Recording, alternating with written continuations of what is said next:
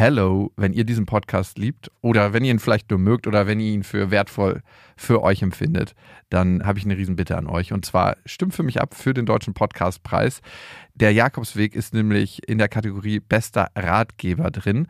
Und das ist ein Publikumspreis. Das heißt, da brauche ich euren Support. Ihr würdet mir einen Riesengefallen tun, wenn ihr euch die drei Minuten Zeit nehmt, mal kurz im Internet vorbeischaut unter deutscher-podcastpreis.de und da findet ihr eben den Jakobsweg und einmal eure Stimme da lasst. Die Infos findet ihr auch nochmal in den Shownotes. Vielen Dank an euch und viel Spaß mit der Folge.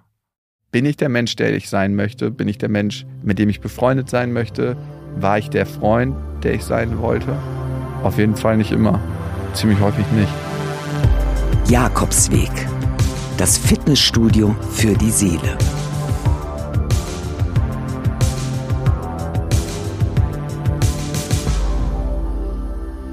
Hallo und herzlich willkommen zum Jakobsweg und das ist eine besondere Folge, weil ihr konntet im Vorlauf zu dieser Folge mir Fragen stellen und die versuche ich jetzt bestmöglich zu beantworten aus der psychologischen Perspektive und aber auch aus der persönlichen, weil es ist so ein Mix aus persönlichen Fragen und psychologischen Fragen. Wir haben viel zum Thema Beziehung, ne? Kati, meine Mitarbeiterin, wird die Fragen stellen. Hallo. Gut, ich würde sagen, wir beginnen direkt. Eine Frage aus der Community. Wie verlieben sich Männer im Vergleich zu Frauen? Ich finde es immer interessant zu unterscheiden, was ist Sozialisierung und was ist tatsächlich Genetik. Und wir können natürlich uns Statistiken angucken und da sehen wir, dass Männer viel, viel schneller ich liebe dich sagen und viel, viel schneller, wenn sie verliebt sind oder wenn sich Gefühle anbahnen, die neue der Familie vorstellen. Und jetzt muss man sich selber mal fragen, ab wann würde man das machen? Also bei mir, ich habe es früher immer relativ schnell gemacht. Ich bin da weg von, aber ich habe auch so eine Nachricht von meiner Familie gekriegt, dass sie das nicht mehr wollen. Du hast immer Leute schnell vorgestellt zu Hause, oder wie? Ja. Zweite Date mit Mama? Nein, auf gar keinen Fall, nicht so früh. Jeder kann sich ja mal fragen, wie er das deuten würde. Verlieben sich Frauen schneller, verlieben sich Männer schneller. Und das meiste davon was wir von außen deuten würden, dass Frauen zum Beispiel auf sind auf eine Beziehung, Männer eher auf Sex, ist eher eine sozialisierte Komponente. Weil wenn wir uns das Gehirn angucken, was passiert, wenn wir uns verlieben, passieren bei Männern und Frauen eigentlich die gleichen Sachen. Die gleichen Hirnareale werden angesprochen. Die Frage ist, warum verlieben wir uns in Menschen? Und ich glaube, das ist ein bisschen multifaktoriell. Einmal haben ja manche den Eindruck, wir verlieben uns immer in den Falschen. Ne? Ich habe ganz häufig den Eindruck aus diesen Zehntausenden von Hörermails, die wir schon bekommen haben, dass sich Menschen verlieben, weil da etwas ist in dem Partner, was sie gerne bei sich lösen würden. Also wir verlieben uns nicht selten in Menschen, die doch auf irgendeine Weise unserem Vater, unserer Mutter ähneln, weil da es ein ungelöstes Thema gibt und wir dieses Gefühl, was der andere bei uns auslöst, von früher kennen. Das heißt, es gibt so eine Art Heimatgefühl. Und das können ganz oft die Partner sein, die eben nicht zu uns passen. Und da müssen wir uns dann ein Stück weit umprogrammieren beziehungsweise an andere Partner gewöhnen, die vielleicht manchmal ein bisschen langweiliger erscheinen. Ich glaube, was total helfen kann, auf dem Weg sich zu verlieben, ist sich zu öffnen. Also tatsächlich das zu erzählen, was einem unangenehm ist und was einen verletzlich macht. Und das hilft dann, dass man näher aneinander rückt und Gefühle füreinander entwickelt. Eine Frage einer Hörerin war unter anderem, wie komme ich über meinen toxischen Partner hinweg? Ich ziehe die Trennung immer wieder zurück.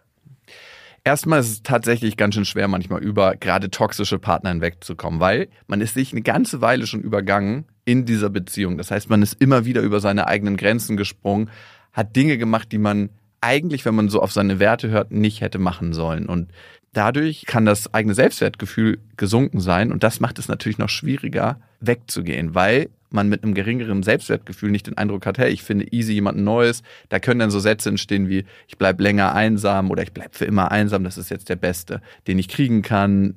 Gerade in toxischen Beziehungen haben wir häufig diesen Unterschied zwischen Höhen und Tiefen. Ne? Wir haben manchmal so einen krassen Highs und dann wieder so ganz krasse Lows. Dieses Gefühl der Anziehung zu dem Partner entsteht oft durch den Kontrast. Also nicht dadurch, dass die Highs diese Hochgefühle wirklich so hoch sind, sondern eher dadurch, dass man auch so krasse Lows hat. Dadurch wirkt eine toxische Partnerschaft ganz schön intensiv. Und das muss man sich erstmal bewusst machen. Was passiert da eigentlich mit mir? Wie geht derjenige mit mir um? Da auch gerne eine Liste führen und möchte ich das wirklich länger in meinem Leben haben? Einfach mal ganz rational aufschreiben, was spricht dagegen, diese Liste haben. Und immer, wenn es einen wieder packt, immer wenn man denkt, okay, eigentlich möchte ich wieder mit ihm zusammenkommen, diese Liste rausholen und sich das wirklich durchlesen, weil es ist so schwer, da teilweise rauszukommen. Und was man tunlichst vermeiden sollte, ist, den anderen auf Instagram stalken. Was passiert im Gehirn? Unser Gehirn stößt Dopamin aus. Und Dopamin ist ja auch das Hormon, das wir andere haben wollen ne? und zu uns holen wollen. Und in dem Moment, wo ich mir alte Instagram-Fotos angucke, suggeriert das meinem Gehirn, ich bin für einen kurzen Moment wieder mit ihm zusammen und dieser Dopaminausstoß wird größer. Das heißt, das Vermissen wird auch größer. Darum tunlichst vermeiden, den anderen in irgendwelchen sozialen Kanälen zu stalken, am besten rauslöschen und gar nicht mehr folgen. Und die Frage, die du dir stellen kannst, wie kommst du am besten von ihm los, ist, was brauchst du eigentlich in den Momenten, wo du an ihn denkst? Brauchst du da Beziehung? Brauchst du da Körperlichkeit? Was hilft dir dann? Und das andere, hab eine Notfallnummer bereit. Eine gute Freundin, einen guten Freund, den du anrufen kannst, bevor du der Person schreibst, zu der du nicht mehr zurück möchtest. Dass du da eigentlich in Beziehung gehen kannst und so eine Art Ersatz findest in dem Moment. Weil ganz oft wünschen wir uns eigentlich Geborgenheit, Beziehung, wenn wir unserem Ex-Partner, unserer Ex-Partnerin schreiben. Manchmal wünschen wir uns aber auch andere Dinge. Und was ich als letztes wichtig finde, wenn man in einer toxischen Beziehung ist, da rauskommen möchte oder nie wieder reingeraten möchte, sich zu fragen, was hat mir das Ganze an positiven Dingen gebracht? Es kann ja nicht alles nur schlecht sein, sonst wäre ich ja sofort rausgegangen. Es kann mir das Gefühl von Heimat gegeben haben, es kann mir super intensive Gefühle gegeben haben. Was sind die Vorteile, die mir diese Beziehung gebracht hat? Und wenn ich mir darüber bewusst bin, kann ich auch damit arbeiten. Super. Dann eine weitere Frage. Woher weiß man in einer langjährigen Beziehung, ob man noch glücklich ist? Ich finde immer, dass die Frage, bin ich noch glücklich, sehr, sehr schwierig ist. Ne? Also erstmal glaube ich, dass nicht Glück etwas ist, was sich die ganze Zeit durch unser Leben ziehen muss. Glück ist so ein bisschen wie das Salz in der Suppe, etwas, was so raufgestreut wird und immer in Momenten kommt. Aber wenn du fragst, ob du noch zufrieden in der Beziehung bist, finde ich, braucht es Zeit mit dir selber, um das wirklich gründlich zu beantworten. Und dann kannst du auch Gewohnheit trennen von wirklicher Zufriedenheit in der Beziehung, weil das sind zwei verschiedene Paar Schuhe. Manchmal sind wir mit jemandem zusammen, einfach weil wir es gewohnt sind, weil die sich die Mechanismen so eingeschliffen haben, weil man auch vielleicht Angst hätte vor einer Trennung und sagt, ach nee, lieber dieser sichere Hafen, in dem ich jetzt bin, dann muss ich auch nicht mir einen neuen suchen, beziehungsweise eine neue. Und dann kann es sein, auf der anderen Seite, dass es da noch eine Sehnsucht gibt, etwas anderes zu leben in seinem Leben, was Neues, wo wir noch nicht genau definieren können, was das ist. Und dafür braucht es Zeit mit uns selber. Dafür braucht es ein wirkliches Klarsein mit dem, was ich im Leben möchte, weil sehr, sehr häufig sind wir in unserem Alltagsstrudel so gefangen, dass wir gar nicht so einen Blick darauf haben, was möchte ich eigentlich wirklich. Und die äußere Welt ist so laut, dass wir nicht unsere innere Stimme hören können. Und ich glaube, es ist wichtig, da mal Zeit für sich zu haben, Ruhe zu haben. Und darum haben wir auch großartige Ideen, wenn wir irgendwie wandern sind im Wald, weil alles Äußere nicht mehr so laut ist. Darum haben wir auch Ideen unter der Dusche. Darum haben wir auch Ideen, wenn wir irgendwie auf Weltreise sind. Weil das, was um uns herum so laut ist, ist dann leise. Und diese Zeit, glaube ich, brauchst für dich, um das klar in dir zu beantworten. Und jetzt nochmal ein bisschen konkreter, wie du herausfindest, ob du noch zufrieden bist mit deiner Partnerschaft. Erstmal ganz, ganz wichtig, du hast dir diese Frage gestellt. Ne? Und wir stellen uns so eine Frage nicht, wenn wir tatsächlich wahnsinnig zufrieden sind. Weil die Frage kommt gar nicht in uns auf. Darum frag dich, warum stellst du dir diese Frage? Was ist gerade in deiner Partnerschaft, was dich nicht so zufrieden macht? Wie könnt ihr beide daran arbeiten? Was kannst du auch dafür tun? Und hast du vielleicht generell einen sehr, sehr negativen Fokus und konzentrierst dich immer eher auf das, was nicht läuft, kannst du dir auch Sachen bewusst machen, die gut laufen. Das zweite, eine Trennung bringt immer Schmerz mit sich. Also es entsteht ein Schmerz, wenn du mit jemandem zusammen bist, mit dem du eigentlich nicht zusammen sein willst. Aber auch eine Trennung, ja, trägt Schmerz in sich. Und darum stell dir mal diese Trennung ganz, ganz bildlich vor. Was würde passieren? Wie würde es sich anfühlen? Wie würde dein Leben danach aussehen? Die nächste wichtige Sache ist, hinterfrage mal dein Lebenskonzept. Also eine Vision vom Leben, wie ich gerne leben möchte. Meine Werte können sich ja auch verändern mit der Zeit. Und manchmal ist es so, dass die auf einmal total auseinandergehen, obwohl die irgendwann mal sehr, sehr gleich und ähnlich waren. Also möchte ich überhaupt eine Partnerschaft in der Zukunft führen? Möchte ich eine Partnerschaft mit der Person führen? Welche Werte vertritt der Partner? Welche Werte vertritt ich? Passt das überhaupt noch zusammen? Gehen wir denn den gleichen Weg? fühle ich mich geborgen bei dem Menschen, mit dem ich zusammen bin? Habe ich Lust, für den Partner da zu sein? Ja oder nein? Und diese Fragen können dabei helfen, klarer zu definieren, ob das überhaupt was für die Zukunft ist. Und was ich immer schrecklich finde, wenn man zusammen war, ist, den anderen so vor vollendete Tatsachen zu stellen, ne? zu sagen, hey, es ist aus. Und man hat diese ganzen Überlegungen alleine getroffen und man hat dem anderen nie die Chance gegeben, irgendwas zu verändern. Irgendwann zu sagen, hey, irgendwie merke ich, wir driften immer weiter auseinander, ist irgendwas. Nee, nee, alles gut. Und zwei Monate später hat man so, ja, übrigens, wir passen nicht mehr zusammen. Danke, dass du mich auf dem Weg mitgenommen hast. Ich habe überhaupt nichts davon mitgekriegt. Das heißt, den anderen frühzeitig in die eigenen Überlegungen inkludieren und sagen, ey, es geht da gerade was in mir vor und irgendwie zweifle ich an unserer Beziehung. Weil in dem Moment, wo wir so offen sind mit dem, was uns wirklich bewegt, rücken wir in der Beziehung wieder näher aneinander. Und vor allem, wenn dann dabei rauskommen sollte, dass man sich besser trennt, ist die Trennung nicht genauso schmerzhaft, weil man sie zusammen bewerkstelligt hat, weil man zusammen in dem Kontakt war und man ist sich vor allem sicherer, weil man mehr probiert hat. Und das finde ich so wichtig. Eine weitere Frage war noch, Jakob, woher weißt du eigentlich, ob du geheilt bist, in Anführungszeichen? Du rutschst doch auch immer wieder in die alten Muster ab, oder? Ich bin geheilt. Wir reden immer so von Heilung. Ja, in irgendeiner Form sind wir alle beschädigt, haben alle unsere Wunden. Und ich glaube, jeder wird auch Narben davon tragen und auch diese Narben behalten. Wie kann man sich wirklich die Frage beantworten, ob man auf dem Weg der Besserung ist? Man kann diese Frage anderen Menschen stellen. Wie bin ich im Umgang? Bin ich zugewandt? Bin ich emotional offen? Fühlen sich andere Menschen mit mir wohl? Und vor allem, wie fühle ich mich mit mir selber? Verbringe ich gerne Zeit mit mir alleine? Nehme ich mir Zeit, mich selber zu daten? Ne? Das klingt so komisch, sich selber zu daten, aber genau das ist es eben. Bin ich in mir ruhiger geworden? Und das kann ich alles mit Ja beantworten, dass ich auf jeden Fall auf dem Weg der Besserung bin. Und ich finde, das ist immer ein lebenslanger Prozess. Es ist nicht so, übrigens, du bist geheilt, bang, Stempel drauf, sondern mit dem, was du erlebt hast, mit dem, was du mitbekommen hast, kannst du viel, viel besser umgehen als noch vor sechs Monaten, als vor zwölf Monaten. Und das ist ein krasser Schritt. Und vergleichen sollte man sich auch immer nur mit sich selber. Ja, ich finde auch, dass du dich positiv verändert hast, wenn ich das ja mal so anmerken darf. Kathi. Fühlt sich gar nicht abgesprochen an. Aber was hat sich verändert? Was würdest du sagen? Bei dir? Also, ich arbeite jetzt seit anderthalb Jahren hier und ich finde schon, dass wir, also wir konnten schon immer gut sprechen, aber man kann auf jeden Fall noch konstruktiver sprechen. Also ich würde auch sagen, dass wir manchmal zu einer gewissen Impulsivität bestimmt auch neigst, wofür ich auch zu neige, aber dass man jetzt so manchmal der Raum zwischen Aktion und Reaktion ist vielleicht größer. Vielleicht kann man das so sagen, dass da irgendwie mehr Zeit geworden ist und ein bisschen durchdachter manchmal vielleicht ist und du nicht so gefühlsgeleitet bist, sondern manchmal erst die Kontrolle über deine Gefühle übernimmst und nicht die Gefühle dich kontrollieren lassen. Also wo wir alle zu neigen, aber das ist so gerade. Ähm also sehr diplomatisch ausgedrückt. Fandest du, ich habe so Ausraster gekriegt, oder? Also, naja, manchmal habe ich schon äh, auch Nachrichten von dir bekommen, wo ich mir dachte, aha, ich glaube nicht, dass ich gerade das Problem bin, sondern was ganz anderes. Du aber einfach das dann als Ventil nutzt, manchmal dann vielleicht bei einem. Ey, das ist sowas, was ich bei anderen so ultra krass hasse. Mhm. Aber ich glaube, das, das ist so eine Sache, für die ich mich auf jeden Fall schäme. Ja, sowas habe ich auf jeden Fall versucht zu verändern in mir, dass ich erstmal für einen Moment innehalte, bevor irgendwie ich nach außen gehe und sage, ey, lass uns das besser machen, lass uns das. Ich habe ganz oft so die Energie in mir genommen und ich glaube, das ist für viele so ein Ding, ne, wenn sie kreativ sind und kreative Dinge schaffen, die haben total häufig Angst, ihren eigentlichen Themen zu begegnen, weil sie denken, sie verlieren dann das Feuer und damit auch ihren Erfolg und den Weg, den sie gehen. Ne? Große Alben sind auch oft aus großem Schmerz geboren. Und in dem Moment, wo mhm. dieser große Schmerz heilt, kann es sein, dass aus dieser Schmerzmanufaktur nicht mehr viel Produktives rauskommt. Ja, interessanter Gedanke ich glaube, ich habe häufig so meinen eigenen Schmerz genutzt für meine Arbeit, um das zu transformieren in Produktivität.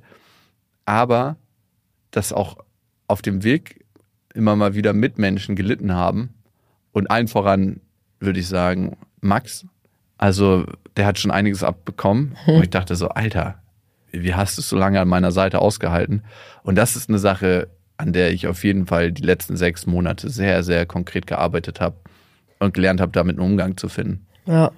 Immer wenn jemand sauer ist, jemand ausrastet oder irgendwas. Hey, also doch. Nein, aber egal jetzt, man, ne, es ist, man darf nie vergessen, die Person hat meistens nie böse Absicht dahinter, sondern Ja, ist das ist selber doch halt scheißegal, aber es nervt voll. hart finde ich. getriggert. Auf jeden Fall. Man kann es auch so nicht immer verallgemeinern dann und alle Leute in Schutz nehmen. Aber ich glaube, gerade dass ein Max als dein bester Freund das halt auch sieht, dass du in dem Moment nicht irgendwie ein, sorry, dummes Arsch bist, sondern einfach gerade irgendein anderes Thema hast und er in dem Moment als nahestehende Person es wahrscheinlich abbekommt dann. Ja, aber ich Und- finde, das ist auf jeden Fall nicht die Aufgabe von demjenigen, der irgendwie das abbekommt, das dann zu analysieren, ob der andere einen scheiß Tag hat oder so. Ich finde, die Leute, die sich nicht im Griff haben, müssen auch an sich arbeiten. Ja. Also, weil sonst bist du ja total, oh, der arme Täter. Also wirklich, der hatte so einen schlimmen Tag. Es ist ganz natürlich, dass er jetzt irgendwie. Ist okay, dass er umgebracht hat, gemordet. Nein, Genau. aber Hey, was passiert auf unserer Welt, weil sich Leute emotional nicht im Griff haben? Und mit emotional nicht im Griff haben meine ich, ganz viele Leute lassen sich von ihrer Wut leiten, obwohl der eigentlich ein anderes Gefühl ist, auf das sie hören sollten. Und wenn sie da nicht hingehen, wird die Welt immer mehr zu dem, was wir alle nicht haben wollen. ja. Und darum finde ich, liegt ganz klar die Verantwortung bei den Menschen, ja, die sich nicht im Griff haben, klingt so komisch, aber so weit weg von ihren Gefühlen eigentlich sind. Eine weitere Frage war, welches Tool vom Jakobsweg hat dir bis jetzt am besten gefallen und warum? Ich kann nicht eine Sache sagen, die mir beim Jakobsweg am besten gefallen hat. Es gab so viele krasse Begegnungen, die wie kleine Spiegelsteinchen in meinem großen Selbstbild etwas dazugefügt haben. Wahnsinnig viele gute Gespräche. Ich würde sagen, die Gespräche mit meiner Ex-Freundin, die extrem hart waren und die rauszustellen ins Internet und für jeden hörbar zu machen, eigentlich das, was so am schamvollsten ist, nämlich wenn ich so richtig hart streite mit jemandem, das rauszustellen, wie bin ich dann eigentlich und damit mich selber auch reflektieren zu können. Wenn du das draußen hast, was dir am allerunangenehmsten ist, dann gibt es nicht mehr viel, was einem noch peinlich sein muss. Das war auf jeden Fall ein wichtiger Schritt im Prozess der Heilung. Dann die ganzen psychotherapeutischen Erfahrungen, mich mit unterschiedlichsten Menschen auseinanderzusetzen, mich zu reflektieren. Das waren alles so kleine Schritte, die den ganzen Weg ausgemacht haben. Und es gibt nicht aus meiner Sicht und aus meiner Lebensrealität und aus meiner Erfahrung diesen einen Schalter, den wir drücken, sondern es ist immer ein Prozess. Es ist so, als ob ich im Fitnessstudio vorbeigehe, mir die Hanteln angucke und denke so, ah ja, jetzt bin ich fit, jetzt weiß ich's, sondern es ist reingehen, das machen, damit arbeiten, Erfahrungen sammeln, alte Muster überschreiben und dazu haben fast alle Folgen im Jakobsweg beigetragen. Okay, aber wenn du dich jetzt entscheiden müsstest. Ja, top, okay, sonst ähm, Top meine drei. Tochter hängt an der Klippe und wenn ich mich Genau, du hast ja mehrere Substanzen ausprobiert. Du warst im Dunkelretreat. du Ja, okay, gut. Welches ne, war Nummer eins, 100 Prozent, war das Dunkelretreat. Das Dunkelretreat war die krasseste Erfahrung, die ich in meinem Leben gemacht habe. Und eigentlich denkt man so, ey, was ist schon dabei, in der Dunkelheit zu sein, alleine, drei Tage, keine Uhr, kein Licht, keine Stimmen, nichts. Du kriegst nur Essen, fertig. Was ist eigentlich dabei, drei Tage mit sich selber zu verbringen? Aber es war so, als ob jemand Wasser in diesen Raum gelassen hätte und ich ertrinke. Ich ertrinke in meinen eigenen Gefühlen. Ich ertrinke in all dem, was ich über die ganzen letzten Jahre vermieden habe. Und da musste ich dem begegnen. Und in der Begegnung bin ich frei geworden und habe eine Sache über mich erfahren, die ich vorher sonst nie erfahren hätte. Nämlich, vielleicht klingt das jetzt komisch, aber dass ich gerne auch mit mir selber Zeit verbringe. Dass ich gar nicht laufen muss die ganze Zeit. Und dass ich so eigentlich in Ordnung bin, wie ich bin. eine schöne Erkenntnis? Ja, es ist wirklich Freiheit. Ich glaube, wenn du mit dir selber Zeit verbringst, das, was du am meisten lernst, ist so ein Geruch von Freiheit irgendwie zu riechen und zu merken, ey, du brauchst, also für mich ist es ja immer, ich bin ja extrem produktiv, aber ein Teil davon ist, weil es mir Spaß macht, der andere Teil ist, weil ich irgendwie renne durch mein Leben und zum Stehenbleiben gezwungen zu werden, und das war die Dunkelheit, hat die Beziehung zu mir selbst verbessert. Ja. Und Top 2? Top 2 im Jakobsweg war für mich, ich würde schon fast sagen, das Gespräch mit meinem Vater, weil das Wichtigste, was wir im Leben haben, sind die Beziehungen, die wir führen. Und das hat mich nochmal näher an ihn ranrücken lassen. Und ich finde immer, diese Gespräche sollte man nicht führen, wenn irgendeiner von beiden gestorben ist und man führt hier einen Gedanken und denkt sich, so hätte man mal, sondern wenn man noch lebt. Und auch wenn es in dem Moment unangenehm ist, jemandem so zu begegnen, weil es ja sehr, sehr intim ist, war es für mich wichtig, weil es mich nochmal erinnert hat an die Art und Weise, wie ich Beziehungen zu meiner Familie und zu den Menschen um mich herum führen möchte. Hast du auch oder habt ihr auch aber gemerkt nach dem Gespräch, dass sich das langfristig was verändert hat bei euch? Also es hat so eine unauslöschbare Wahrheit in den Raum gestellt, dass wir uns wahnsinnig wichtig sind und dass wir uns dessen manchmal bewusst werden, wenn wir so einen Smalltalk-Scheiß haben, wo wir irgendwie aneinander vorbeirudern und alle so, ja, cool, läuft hier richtig gut, läuft hier drüben auch richtig gut, danke, ciao. Ich glaube, das lassen wir weg immer mehr. Und das ist cool. Und die Top 3, was ist die dritte Sache? Die dritte wichtige Lektion im Jakobsweg waren auf jeden Fall die Gespräche mit meiner Ex-Freundin, weil ich was ins Internet gestellt habe, was mir zutiefst unangenehm ist, peinlich ist, wofür ich mich total schäme. Und wenn du das rausbringst, kannst du darüber nochmal viel besser nachdenken, weil du kannst dich fragen, warum schäme ich mich denn dafür so? Weil es eine Seite ist, die dann andere Menschen sehen, die ich nicht von mir eigentlich zeigen möchte. Also jeder hat ja so eine Art, wie er sich darstellen möchte in der Öffentlichkeit und bestimmte Sachen möchte man einfach nicht sehen, dass das andere sehen. Und wenn du sagst, okay, fuck it, ich mach's trotzdem, schafft das eine Freiheit und eine Reflexionsmöglichkeit. Und ich hoffe, ich habe die über die letzten Jahre genutzt. Und das Verhältnis zu meiner Ex-Freundin ist auf jeden Fall viel, viel besser geworden. Wir erkennen schneller, wenn wir in unsere Streitmuster geraten. Wir kommen da schneller raus. Wir sind liebevoller miteinander, wohlwollender, wissen, dass wir wenn man so alle Schichten wegnimmt, doch in einem Team sind und das Team ist unsere Tochter. Ziemlich sicher würden wir uns natürlich nicht mehr kennen, wenn es unsere Tochter nicht gäbe. Also wir würden uns auf jeden Fall nicht mehr treffen, hätten auch nichts miteinander mehr zu tun. Aber genau das ist spannend, dass du mit Menschen was zu tun hast, mit dem du normalerweise nicht mehr was zu tun hättest. Aber ich bin auch froh darüber, dass es sie noch in meinem Leben gibt. Ist ganz, ganz merkwürdig. Wir haben eine super, super merkwürdige Beziehung. Auf der einen Seite, glaube ich, respektieren wir einander und gibt es auch sowas wie, Zuneigung. Ich würde es jetzt nicht Liebe nennen, aber vielleicht auch sowas ganz Stilles, eine kleine leise Liebe. Und auf der anderen Seite ist sie immer noch nach all den Jahren fremd für mich. Eine weitere Frage war, wie findet man eine gesunde Balance zwischen Wachsen und Komfortzone? Beides ist wichtig im Leben, ne? Also man kann das immer mit Training vergleichen. Wir wollen wachsen, und da ist manchmal Schmerz involviert, da sind neue Erfahrungen involviert, da sind unangenehme Gefühle involviert. Wenn wir Dinge das erste Mal machen, ist nicht häufig so, dass es sofort Spaß macht, sondern manchmal löst das Unsicherheit in uns aus. Und wir brauchen aber auch die Komfortzone, wo wir uns geborgen fühlen, wo wir Ruhe haben, um das Ganze zu verarbeiten, um das neuronal einsinken zu lassen, um neuronales Wachstum geschehen zu lassen, Erfahrungen zu verarbeiten. Und beides ist wahnsinnig wichtig. Und nur wenn es beides gibt, können wir uns auch entwickeln und unsere Persönlichkeit entfalten. Wenn wir die ganze Zeit nur auf Wachstum sind, wird das genommen, was gewachsen ist und wieder verarbeitet zu Wachstum. Das heißt, wir können gar nicht so wirklich wachsen. Wenn wir nur in unserer Komfortzone sind, wachsen wir logischerweise auch nicht. Und diese Mischung aus, ich glaube, dafür entwickelt jeder ein Gefühl, dieses mal rausgehen, etwas erleben und mal innehalten und in sich einfach die Dinge verarbeiten. Und nicht umsonst gibt es ja auch den Satz, außerhalb der Komfortzone liegt das meiste Potenzial für Wachstum. Aber was mich an dem Satz stört, ist, dass davon ausgegangen wird, dass wir immer wachsen müssen und uns immer verändern müssen. Ich glaube, wir sind zu jedem Zeitpunkt genau so, wie wir gerade sind, richtig und gut genug. Und nur aus dieser Einstellung, nur aus, aus dieser Haltung heraus können wir wirklich uns verändern. In der Annahme von dem, wie wir jetzt gerade sind.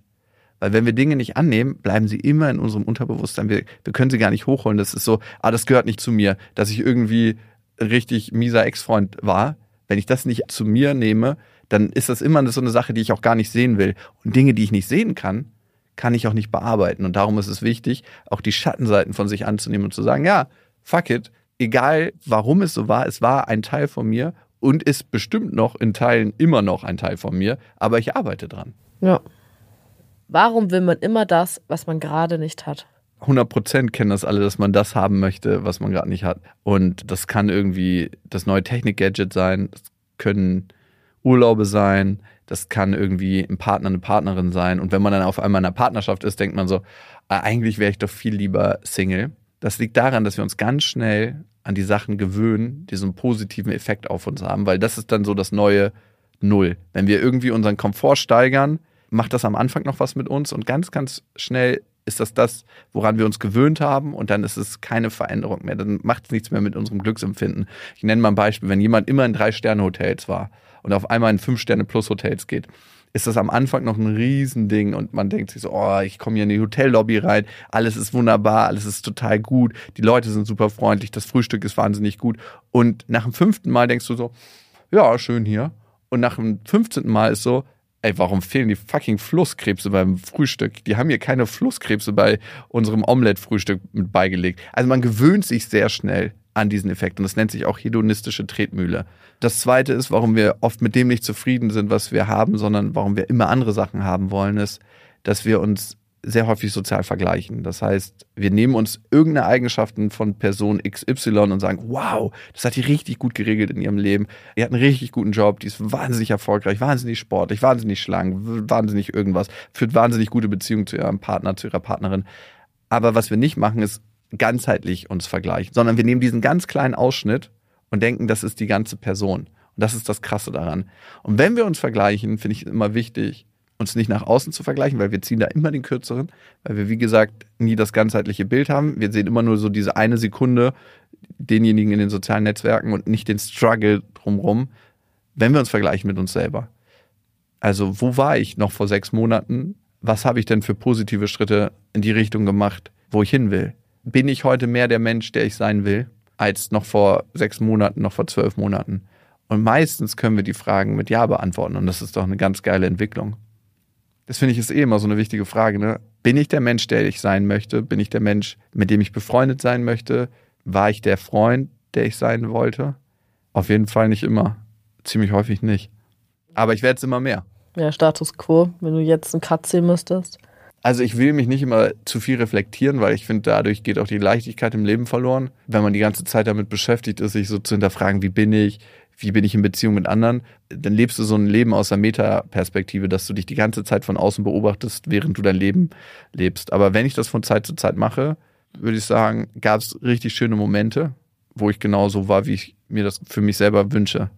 Aber es gab auch krasse Momente, wo ich ganz anders war. Und vielleicht ist das die Mischung, die das Leben ausmacht. Und warum sind wir ganz oft mit dem Status quo nicht zufrieden? Das liegt auch daran, wie wir evolutionär geprägt worden sind. Also wir sind ja mal in einer Umwelt groß geworden als Menschheit, wo eigentlich immer Mangel war, wo es immer Mangel an Sicherheit gab, zu wenig zu essen, zu wenig zu trinken, zu wenig Schutz. Überall waren Fressfeinde. Wenn wir außerhalb der Gruppe waren, waren wir einfach schutzlos ausgeliefert. Und deswegen guckt unser selektives Gehirn einfach darauf, was uns noch fehlt. Viel mehr als auf das, was wir haben, weil das fürs Überleben wichtiger ist. Das ist eine natürliche Funktion unseres Gehirns, die immer abgehen wird. Die Frage ist, glauben wir unserem Gehirn? Sagen wir, ja, das stimmt, ich brauche unbedingt dieses neue iPhone, ich brauche unbedingt das Auto, damit ich endlich so glücklich bin, wie ich mir das vorstelle. Weil, wenn wir auf die Vergangenheit gucken und all das schon mal durchgespielt haben, wann gab es das denn mal? Hat dich irgendwann mal irgendwas wirklich dauerhaft glücklich gemacht, was dir als Gadget irgendwie ins Leben gekommen ist? Das reicht vielleicht für einen Tag, manchmal für zwei, wenn wir Glück haben, für eine Woche. Aber es kann mir wirklich keiner erzählen, dass irgendwas von außen, also irgendwas Materielles, dich wirklich dauerhaft glücklich macht. Würde ich gerne wissen, was es ist. Also, wenn ihr das habt, postet das mal gerne hier. Und weil unser Gehirn so programmiert ist, wie es programmiert ist, hilft es, sich kognitiv umzustrukturieren. Wir sind immer eigentlich in dem, was uns fehlt, was wir noch brauchen. Und es hilft dann, sich zu fragen, was gibt es denn in meinem Leben schon, was gut ist? Was habe ich denn, was wirklich wertvoll ist und sich das wirklich bewusst zu machen und manchmal auch dafür Danke zu sagen. Also ich habe so eine Dankbarkeitsroutine, dass ich abends ins Bett gehe und mir drei Dinge bewusst mache und morgens kurz bevor ich aufstehe, was läuft denn in meinem Leben gerade gut? Und das kann sein, dass ich irgendwie in einem sicheren, warmen Bett aufwache, dass ich mir ein Frühstück machen kann. Jeder hat ja unterschiedliche Sachen. Es können ganz, ganz kleine Sachen sein. Und noch viel effektiver als Dankbarkeit, die man sich selber zuspricht, ist Dankbarkeit von anderen zu bekommen und anderen zu geben jemand anderes zu sagen, hey, danke, dass du mir letzte Woche zugehört hast. Oder ein Danke von jemand anderem bekommen, was ehrlich gemeint ist. Und dafür hilft es natürlich, anderen zu helfen. Ja. Super. Eine weitere Frage zum Thema Beziehungen in dem Fall. Sind Fluchtgedanken in der Partnerschaft normal oder ein alarmierendes Zeichen? Die wichtige Frage ist nicht, ob die Fluchtgedanken normal sind, sondern wie du damit umgehst. Also erstmal sind sie bei dir da und das ist das Allerwichtigste. Und wenn du jetzt herausfinden würdest, dass sie nicht normal sind, würde dir das ja auch nicht weiterhelfen. Ne? Übrigens ist es nicht normal, Fluchtgedanken zu haben, aber du hast sie dann trotzdem.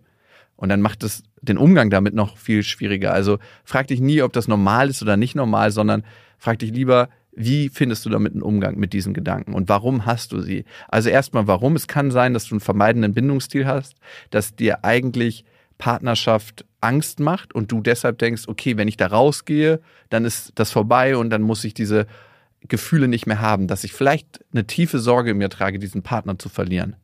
Ne? Das kann sein, dass du bindungsängstlich bist. Und was ich ganz, ganz wichtig finde, ist, wenn du diese Fluchtgedanken hast, das mit deinem Partner zu teilen, hey, ich habe irgendwie manchmal diese Gedanken und da überkommt mich so ein tiefes Gefühl. Und wie gehst du mit den Sachen um? Wie gehst du mit diesen Gefühlen um, die du hast?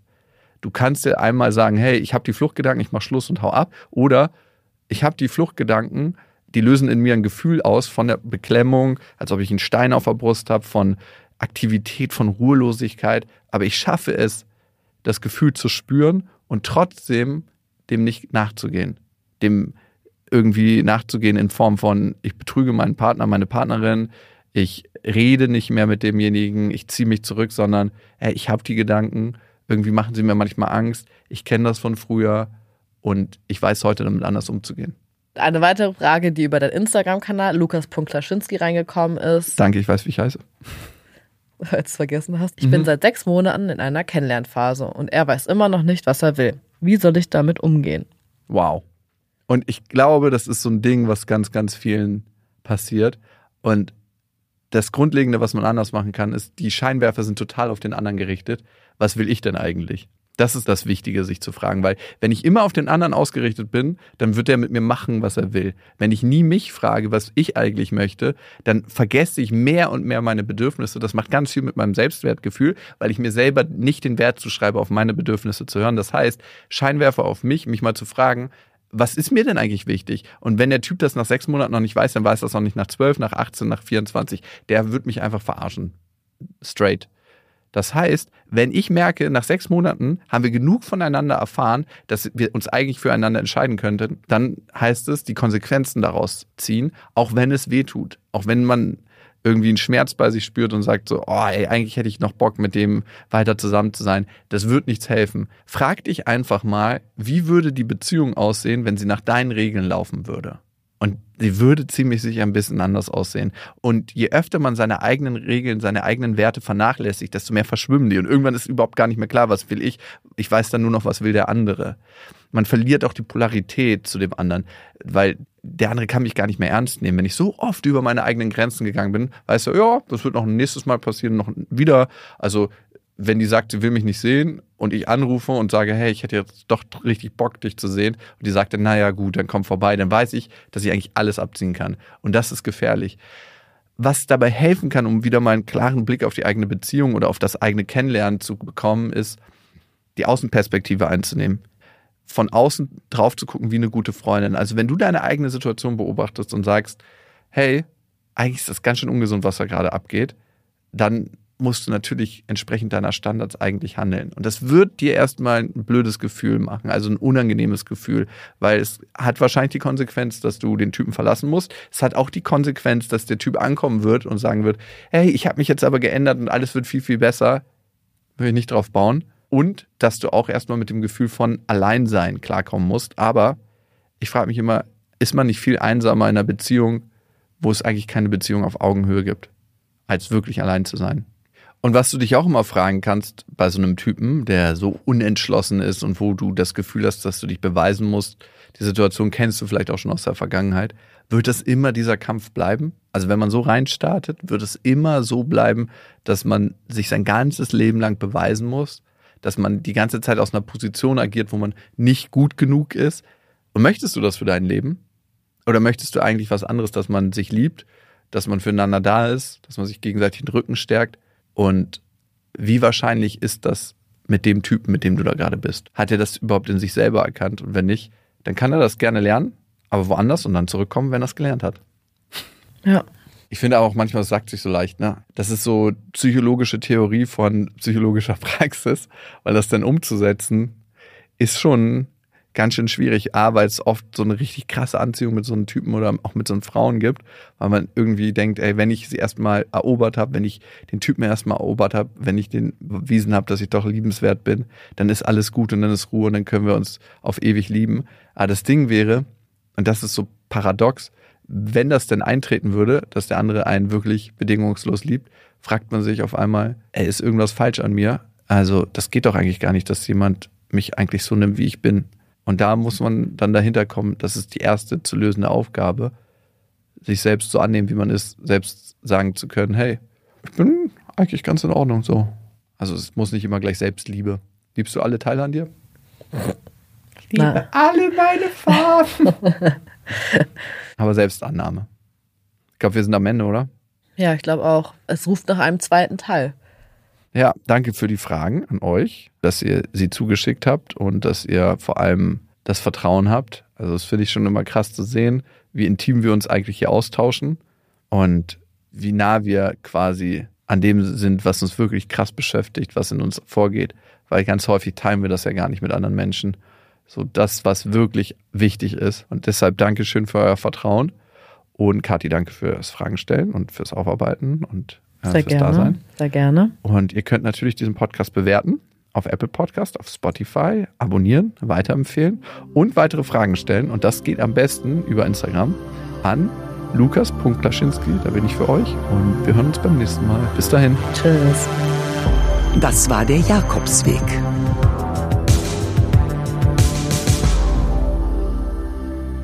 Eine Produktion von Auf die Ohren.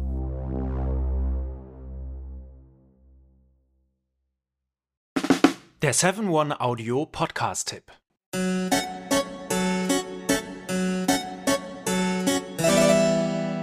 Hallo und herzlich willkommen bei Geschichten aus der Geschichte. Mein Name ist Richard. Und mein Name ist Daniel. Ja, und wir sind zwei Historiker, die sich hier Woche für Woche eine Geschichte aus der Geschichte erzählen. Wir erzählen kleinere Geschichten, die meisten nicht in den Geschichtsbüchern stehen. Genau, wir betten sie aber in einen Kontext ein und erklären dabei auch, wie die Welt, in der wir heute leben, zu der geworden ist, ähm, die sie ist. Du, Richard, hast neulich zum Beispiel mal eine Geschichte erzählt von Inseln, die gar nicht existieren. Korrekt. Oder du hast auch vor nicht allzu langer Zeit mal erklärt, wie das Wachsfigurenkabinett der Madame Tussaud entstand. Und äh, wir haben darüber gesprochen, wie es dazu kam, dass wir uns heute überall in Spiegeln betrachten können. Genau so ist es. Jeden Mittwoch gibt es eine neue Folge. Und wer neu dabei ist und viel Zeit mitbringt, kann sich äh, bereits durch 400 veröffentlichte Folgen graben. Genau so ist es. Geschichten aus der Geschichte findet man unter geschichte.fm und überall, wo es Podcasts gibt.